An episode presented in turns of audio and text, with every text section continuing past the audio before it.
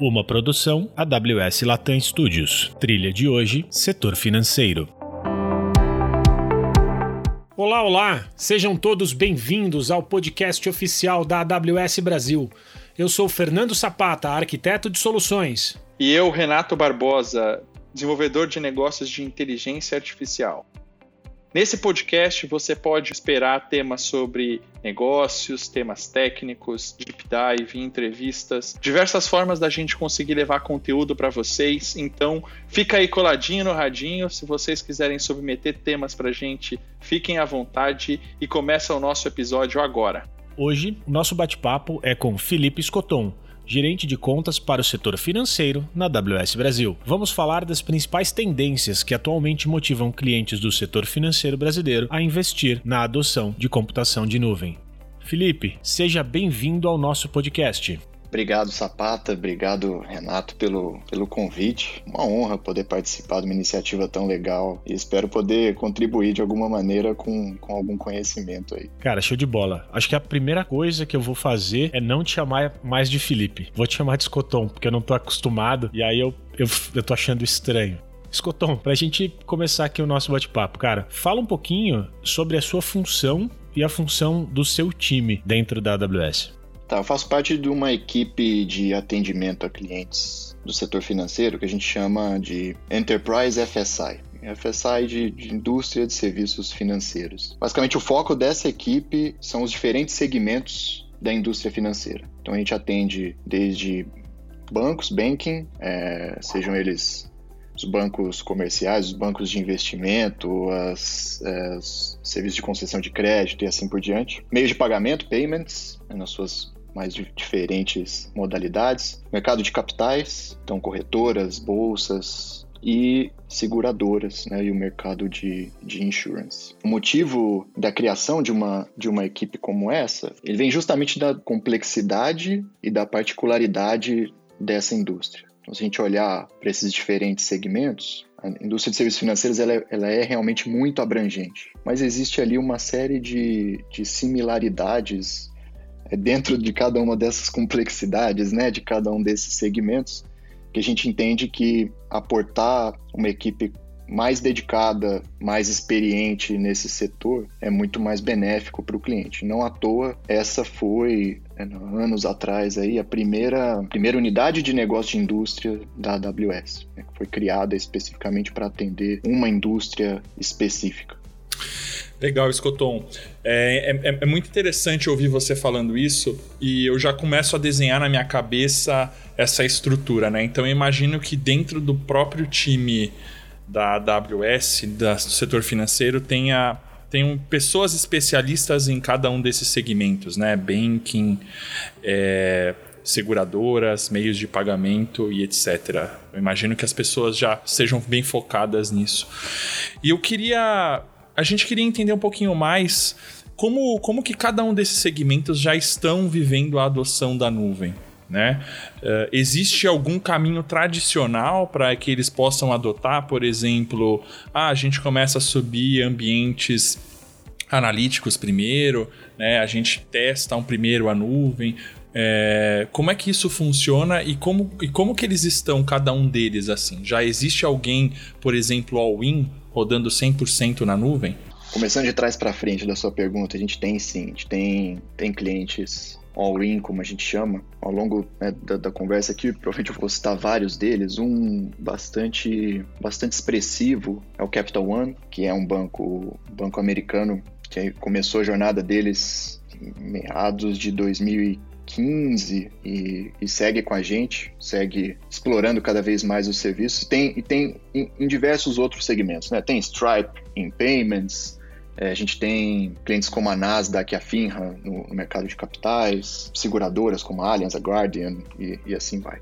Voltando um pouco agora atrás em cima do que você estava do, do, que estava perguntando. Cada pensando pensando globalmente, cada mercado tem o seu momento e dentro de cada mercado, cada segmento também vai ter o seu momento. Né? E, e direcionado muito por isso, a gente, a gente pode ter pessoas mais dedicadas a algum segmento. Então, por exemplo, a gente vai ter, né, como a gente tem para a América Latina, é, a gente tem uma pessoa dedicada para insurance, para seguros. A gente tem pessoas dedicadas em payments, especialistas, como você comentou, né? Especialistas em pagamentos, especialistas em banking, especialistas em seguros e assim por diante. Porque cada um tem um momento. Banking e payments, acho que muito provavelmente payments é o segmento que adotou mais rapidamente. São os dois segmentos que adotaram mais rapidamente, pela natureza, pela natureza digital é, em especial. Seguros talvez seja a, a que está dentro desses, desses quatro, talvez seja uma das, das que está um pouquinho mais atrás, e de novo pela natureza do próprio segmento. Né? É um, é, seguros é um segmento que lida majoritariamente com gestão de risco. Qualquer coisa diferente influencia no, no risco computação em nuvem, seja qualquer tipo de serviço, é uma coisa diferente. Não quer dizer que seja problemático, né? A gente às vezes tem uma associação da palavra risco que pensa que, nossa, risco é, risco é problema. Não, risco é uma probabilidade de acontecer alguma coisa, né? E, e as seguradoras, o mercado financeiro como todo, eles gerenciam risco. E a seguradora, ela, ela tem isso muito no core dela. Então, é, tem uma adoção um pouco diferenciada, mas, mas sem dúvida a gente tem visto desde movimentos com, e eu vou falar um pouco mais adiante, mas movimentos na exploração dos dados para oferecer serviços diferenciados para os clientes, até casos é, mais, é, mais extremos, como a Allianz, por exemplo, que é uma das maiores seguradoras do mundo, que fez migração de mainframe para AWS. Cara, é, aproveitando que você já começou a falar um pouco, um pouco de adoção, é, na sua visão, quais são as maiores tendências né, que estão impulsionando o setor financeiro a adotar nuvem, né? Você falou um pouquinho aí já na sua resposta anterior, mas é, olhando para a trend, né, é, especificamente, né, o que, que você acha que está que tá drivando essa adoção? É, essa, é uma, essa é uma pergunta tricky, porque se a gente quisesse se aprofundar em cada segmento, talvez as tendências fossem ligeiramente diferentes, né? Então, tentando aí dar um passo para trás, né, e olhando num escopo mais abrangente, é, o que a gente pode chamar aqui de, de macro tendências, vai, que direcionam todas as outras em cada um dos segmentos. Eu diria que a primeira, que é super característica dessa indústria, diz respeito às obrigações regulatórias, que são cada vez maiores, são cada vez mais, mais exigentes muitos dos custos de uma instituição financeira, seja qual for, um, qual for esses segmentos, está direcionado a garantir a conformidade com as exigências legais e regulatórias junto com conformidade, caminha o tema de segurança, né? Então, ali, para e passo, são os assuntos é, top of mind e prioritários para todas essas instituições. Um exemplo disso, se a gente olhar para o mercado, mercado brasileiro em especial, a gente teve recentemente a publicação da regulamentação de, de Open Banking. Então, você vê que é um assunto que já está estabelecido na Europa há algum tempo, na Ásia também há algum tempo, ali em diferentes países, e agora estabelecida pelo, pelo Banco Central do Brasil. É um caso interessante que é o regulador criando um novo conjunto de normas de regulamentação, não só para ditar como as coisas têm que acontecer, mas também com o objetivo de aumentar a competitividade. E aí as instituições financeiras têm que se adaptar. Elas têm que, têm que fazer muitas vezes mudanças significativas na forma como seus serviços são providos para cumprir com aquela, com aquela regulamentação implementação. Esses, essas, todas essas diretrizes, controles, processos são, são cotidianos no, em qualquer uma em, em, qualquer instituição de qualquer um desses, desses segmentos. Eles são obrigatórios, são custosos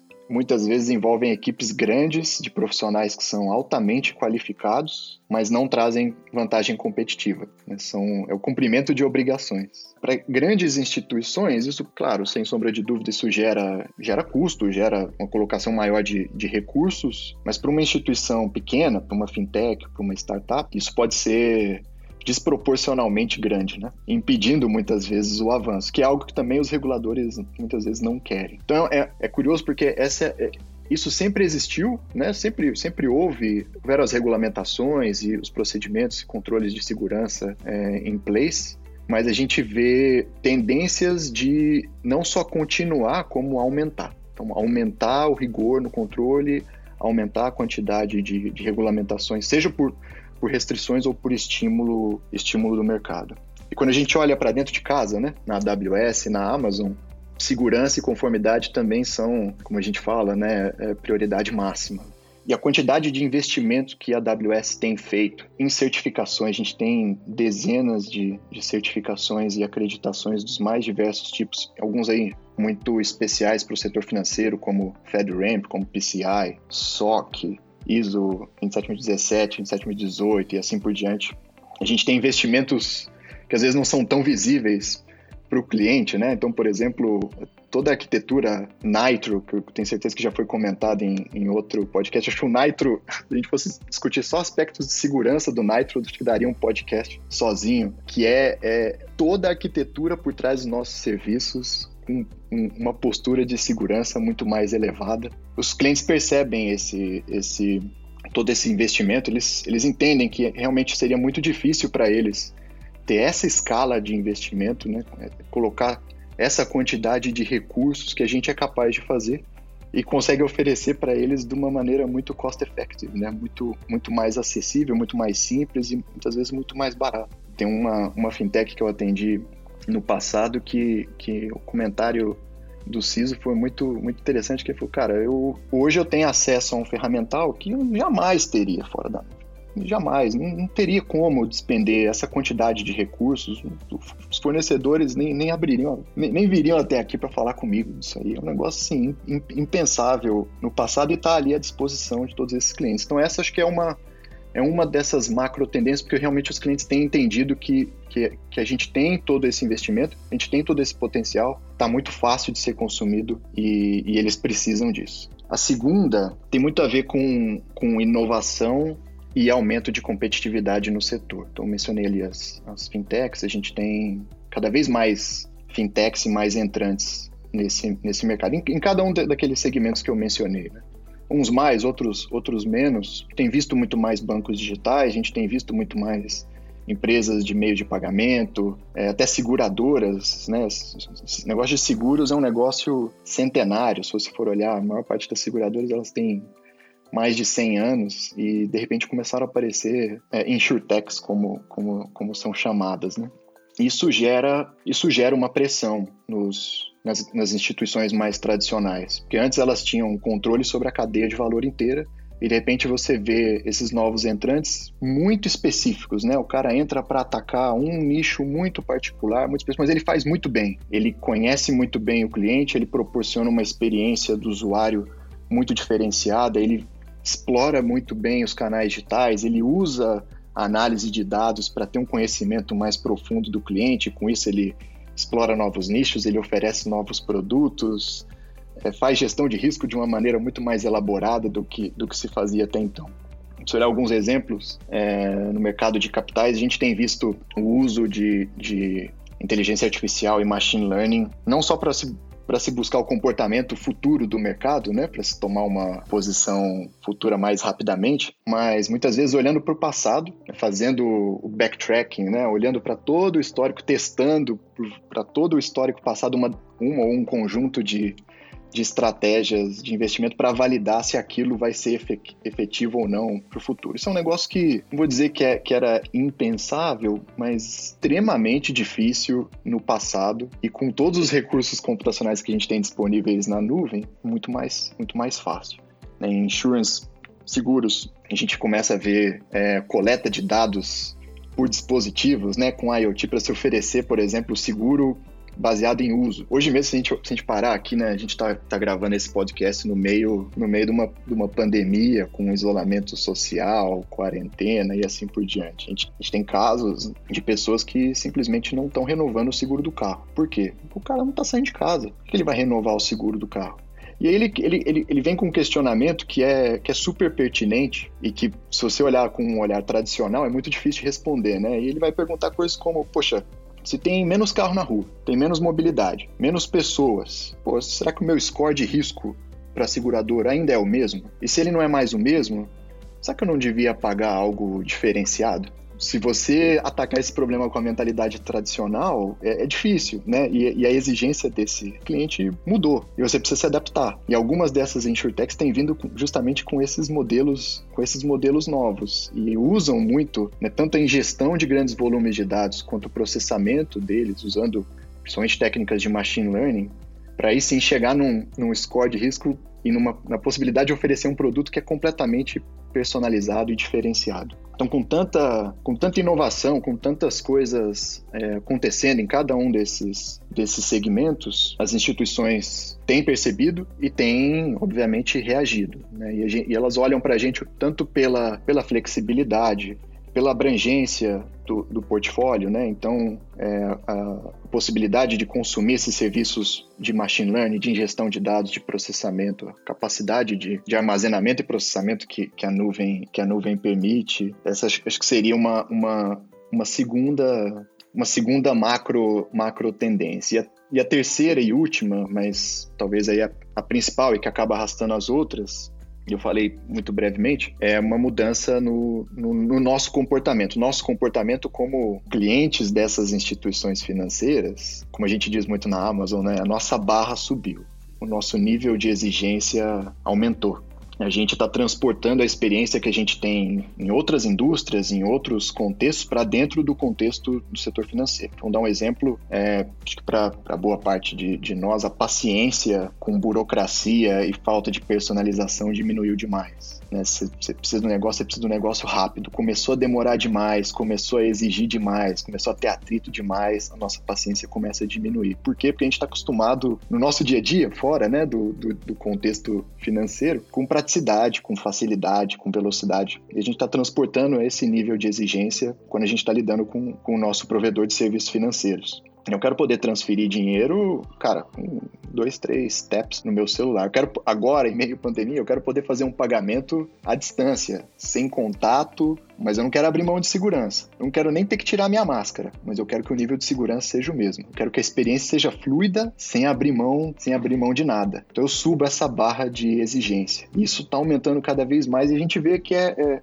em parte é por causa da tecnologia, em parte é por mudanças né, de, de, geração de, de consumidores que estão nascendo num mundo em que internet já existe há muitos anos, mobile já existe há muitos anos e o cara simplesmente não admite nada diferente daquilo. Isso tudo leva cada uma dessas, des, dessas grandes empresas, grandes instituições financeiras, ao que, que a gente vê muito no mercado sendo discutido como transformação digital. É, transformação digital é diferente de digitalização. Transformação digital carrega o peso dessa palavrinha transformação. Então, quando a gente, quando a gente pega lá o nosso o nosso smartphone para usar o mobile banking, eu não quero ver o internet banking miniaturizado no, no mobile banking. Isso é digitalização. Eu quero uma experiência mobile quero uma experiência que eu tenho com todos os outros aplicativos que são feitos para o smartphone. É uma experiência diferente, é uma forma de fazer aquilo diferente. E as instituições pouco a pouco estão percebendo que para conseguir chegar nesse ponto você tem que mudar a mindset, você tem que mudar a cultura, você tem que adotar outras tecnologias, porque não é simplesmente digitalizar, é realmente transformar, né? mudar significativamente. E aí elas acaba sendo uma tendência de adoção e para nós, em particular, nos coloca numa posição é, uma posição muito legal de poder ajudar os clientes contribuindo não só com a parte de tecnologia, que isso a gente, a gente tem e é bastante reconhecido, mas a repensar cada uma dessas experiências, né? A trabalhar de trás para frente com, com o cliente, a entender como é que deveria ser a experiência do cliente dele, a oferecer é, visões diferentes de, de, de, se conduzir a, a formação de equipes e assim por diante. Tentando aí generalizar super aí a indústria financeira, eu resumiria nessas três macro tendências. Você trouxe diversos pontos aí bastante interessantes. Eu acho que acho que a gente poderia ficar algumas horas aqui falando, cara. Você falou desde regulamentação, open bank, transformação do mundo, experiência de usuário.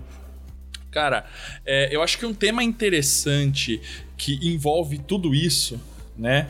É essa necessidade da transformação que você falou, né? Das, das empresas se adaptarem mais ao, ao usuário. Isso traz um outro tema que é como você desenvolve essa nova experiência, como você se adapta com velocidade a isso, né? E a forma que se desenvolvia aplicativos ou aplicações no passado é muito diferente da forma que se desenvolve hoje. Quando a gente fala de nuvem, né, existem aplicações nativas de nuvem, né, é o que a gente chama de cloud native. Obviamente que baseado numa ideia de microserviço traz inúmeras possibilidades para as empresas. E o que, que na tua perspectiva, né, quais são as principais assim, se você pudesse falar top 3, top 4 aí, quais são as principais aplicações cloud native que o pessoal vem fazendo, né? Que as corporações vêm vem, vem construindo e quais delas precisam passar por uma transformação. Quando a gente entende cloud native, eu estou construindo alguma coisa do zero. Quando eu falo de migrar, e nesse caso eu estou chaveando, né? Eu estou pegando o cenário antigo e indo para o novo.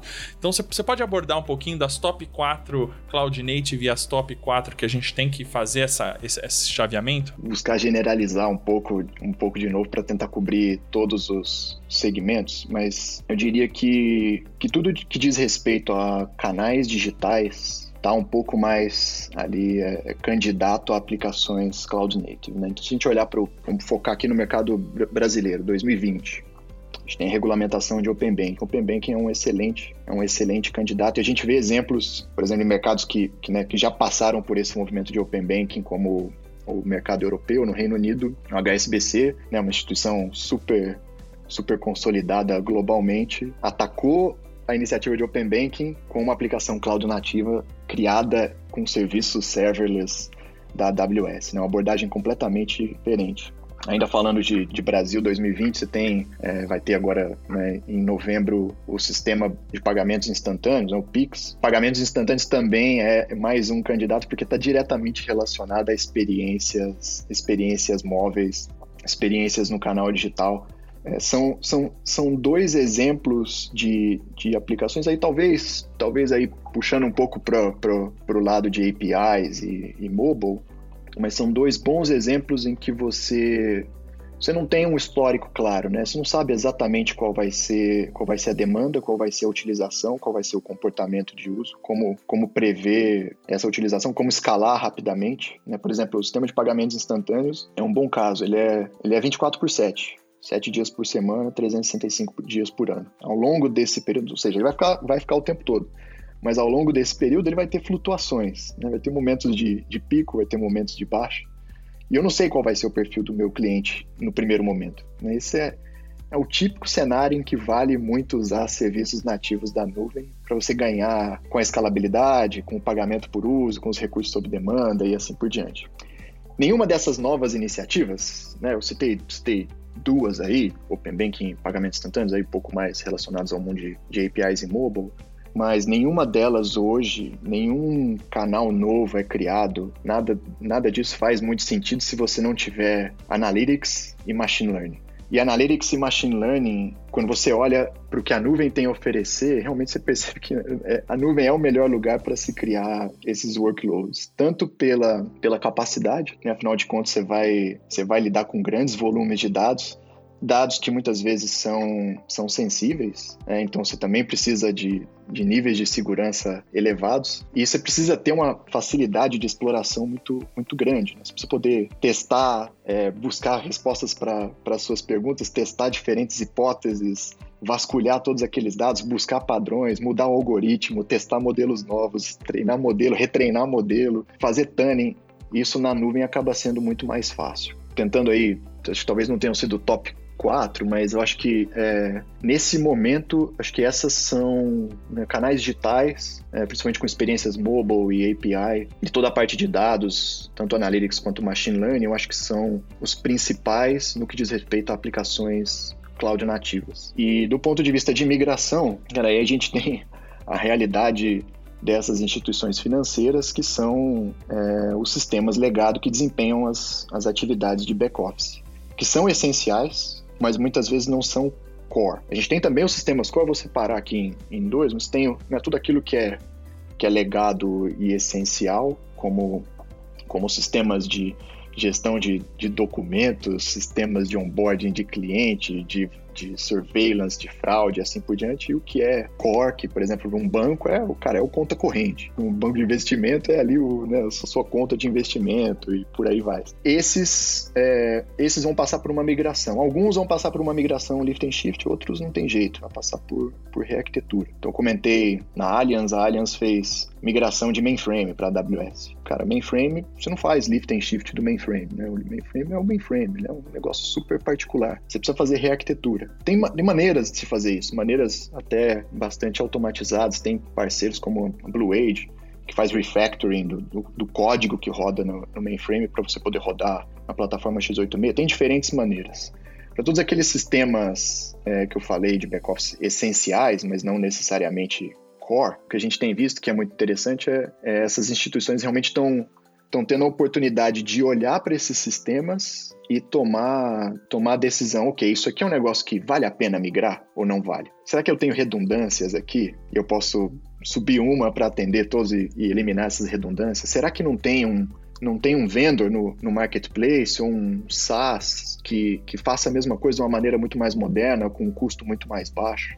É, será que é um processo que hoje eu faço manualmente, que eu poderia aplicar um, um algoritmo de inteligência artificial ou de machine learning para automatizar e com isso né, ganhar escala, melhorar eficiência. Então, tudo isso, tudo que diz respeito a back-office, a sistemas legados, tentando separar em dois grandes grupos, é, eu diria que são, são os maiores candidatos para migração e aí, né, é, contando com diferentes, diferentes abordagens. Escoton, agora caminhando aqui já para o final do nosso bate-papo, quais os conselhos né, que você daria para o gestor de uma empresa do setor financeiro que está iniciando né, uma, uma jornada de computação em nuvem? Cara, eu diria, tentando ser direto ao ponto, acho que primeiramente para investir nas pessoas. A gente vê, a gente vê muito claramente casos de sucesso que a gente teve com outros clientes, como né, eu mencionei o, Capital One, é, um outro grande caso, o National Australia Bank. Esses são exemplos de, de, de instituições que treinaram e certificaram centenas de profissionais na plataforma da AWS. O NEB chegou a ser o, a instituição com o maior número de certificações AWS na, na Oceania, sozinha. É, esse tipo de ação para treinar, para aculturar, para, em alguns casos, mudar o mindset, é, esse tipo de investimento se paga. Nunca vou me cansar de dizer o quão, quão importante é isso. Qualquer um que esteja numa jornada de, de transformação digital tem que se atentar muito para o significado disso, né? É uma, é uma jornada, não é, não é um caminho curto, né? É um caminho longo. E você precisa de preparo. E, e, preparo é treinamento, é estudo, é oportunidade dessas pessoas testarem, colocarem a mão, testarem, criticarem, aprenderem, entenderem por si só o que funciona para elas, o que, que não funciona, qual o melhor caminho, qual não é, e terem esse senso crítico para sempre reavaliar. Em alguns casos, esse investimento em pessoas não vai ser só nas equipes internas. Em alguns casos, essas empresas vão ter que, vão ter que buscar profissionais, profissionais fora, seja para aportar algum tipo de, de habilidade que, que as equipes internas eventualmente ainda não tenham, né, para tentar fazer um, né, dar um boost, né, acelerar um pouco mais a adoção, ou para trazer uma cultura um pouco diferente da cultura atual, mas mais alinhada com a cultura que se deseja no final, né, ao longo do caminho dessa transformação digital. No final das contas, todo esse processo, né, e a gente que gosta muito de tecnologia, né, a gente tem uma, uma paixão muito grande, sabe que, tem tecnologia para endereçar diferentes problemas, dos mais simples aos mais complexos, mas no final são pessoas, são pessoas ali investindo. E, e, e você precisa investir nessas pessoas e dar tempo para elas se prepararem, ficarem confortáveis, né, se sentirem ali aptas a pilotar todo, todo aquele arcabouço de, de tecnologias, serviços, letrinhas, nomenclaturas, algoritmos, APIs que, que tem ali disponível para ela. Eu diria que, que esse, sem sombra de dúvida, é, acho que é o principal passo. Escutam, é excelente você falar isso. É... Bom, talvez o pessoal não saiba que está ouvindo aí, né? Mas há três um pouco mais de três anos atrás, eu e o Sapato Escoton, a gente estava iniciando a nossa jornada aqui também na AWS, né? E desde que eu me conheço como Amazonian, o Escoton está atendendo o setor financeiro, né? Então, se você, Escoton, está falando sobre isso, embora tenha essa questão do conselho, é porque faz bastante sentido. Alguém que está acompanhando essa jornada há, há, há, três anos realmente já viveu muita coisa. Então, é, realmente primeiro, obrigado pela tua presença, obrigado por compartilhar com a gente tudo isso, todo esse teu conhecimento, né, toda essa vivência e essa experiência que quase ninguém tem. Né? Isso é um, é um recurso excepcional que a gente tem contigo aí no nosso time e obrigado por, pelo, pelo teu tempo. Eu gostaria só de lembrar o pessoal Uh, a gente tem um case do Banco Fibra, o episódio 8 do nosso podcast. Então, se você gostou aí, se você é da área financeira e quer saber um pouquinho mais sobre é, um caso público, a gente entrevistou o Carlos San Giorgio, ele é o CIO do, do Banco Fibra. Então, vai lá, pula no episódio 8. O Gustavo Santana, que participou com a gente aí, ele fez a entrevista. Escutou, mais uma vez, super obrigado, cara. Foi excepcional. Aprendi muito, cara, mais uma vez contigo. Valeu. É, eu que agradeço o convite de vocês para participar. Deixo um convite para os ouvintes, tanto para escutarem os outros episódios, né? Você mencionou aí o do, do Banco Fibra. Ali o Carlos comenta alguns dos motivadores e, e, decisores, né? Alguns dos benefícios, redução de custos, modernização do parque tecnológico. Ele dá um caso muito legal de agilidade, que instituição que não tinha a cultura de home office e no momento ali da, da de isolamento social da pandemia, em uma semana colocou todo mundo de home office. Né? Um, um, casos excelentes, tem ali os episódios de migração com, com várias abordagens. Faço convite para o pessoal para escutar os outros episódios. É, acho que a gente vai deixar né, um, um material como link na descrição do post do podcast, material adicional para quem quiser entender mais sobre os benefícios, sejam eles né, casos de, de, ganho de agilidade, de redução de custos, de utilização de abrangência de serviços e assim por diante, vários casos de, de clientes nacionais. Cara, vocês, bom, você comentou, vocês me conhecem bem, eu sou um cara, eu sou um cara empolgado. Eu acho que para todo mundo aí que que trabalha numa instituição financeira ou que atende uma instituição financeira, né? Se você é do mercado de tecnologia, esse é um momento de mudança muito, muito expressiva. É, acho que a história está sendo escrita agora e a gente está só no comecinho, ainda tem muito caminho pela frente, tem muita pista ainda nessa jornada e fazer parte disso, seja como como instituição financeira ou como provedor, não importa, acho que fazer parte disso é, é um negócio é um negócio muito marcante. Então, ouçam os podcasts, leiam o material, estudem, se preparem. Se vocês precisam de ajuda, a minha equipe e a, e a equipe estendida da AWS está aqui para ajudar, seja tirando dúvidas, seja ensinando, seja aportando conhecimento técnico ou não, né? Brinca a gente, às vezes, às vezes o arquiteto de soluções vai ali fazer um immersion day de tecnologia, às vezes o, o, o gerente de contas vai lá no compras e ensinar como é que o compras faz contrato com provedor de com provedor de nuvens, e a gente vai no RH para mostrar para o RH como é que a Amazon contrata. Tem diferentes maneiras e a gente a gente gosta, a gente realmente gosta muito de poder ajudar. Então, contem conosco da AWS. Show de bola, Escotão. Mais uma vez, obrigado aí pelo, pelo tempo. Renatinho, valeu a parceria, topzera. E o nosso episódio acaba agora.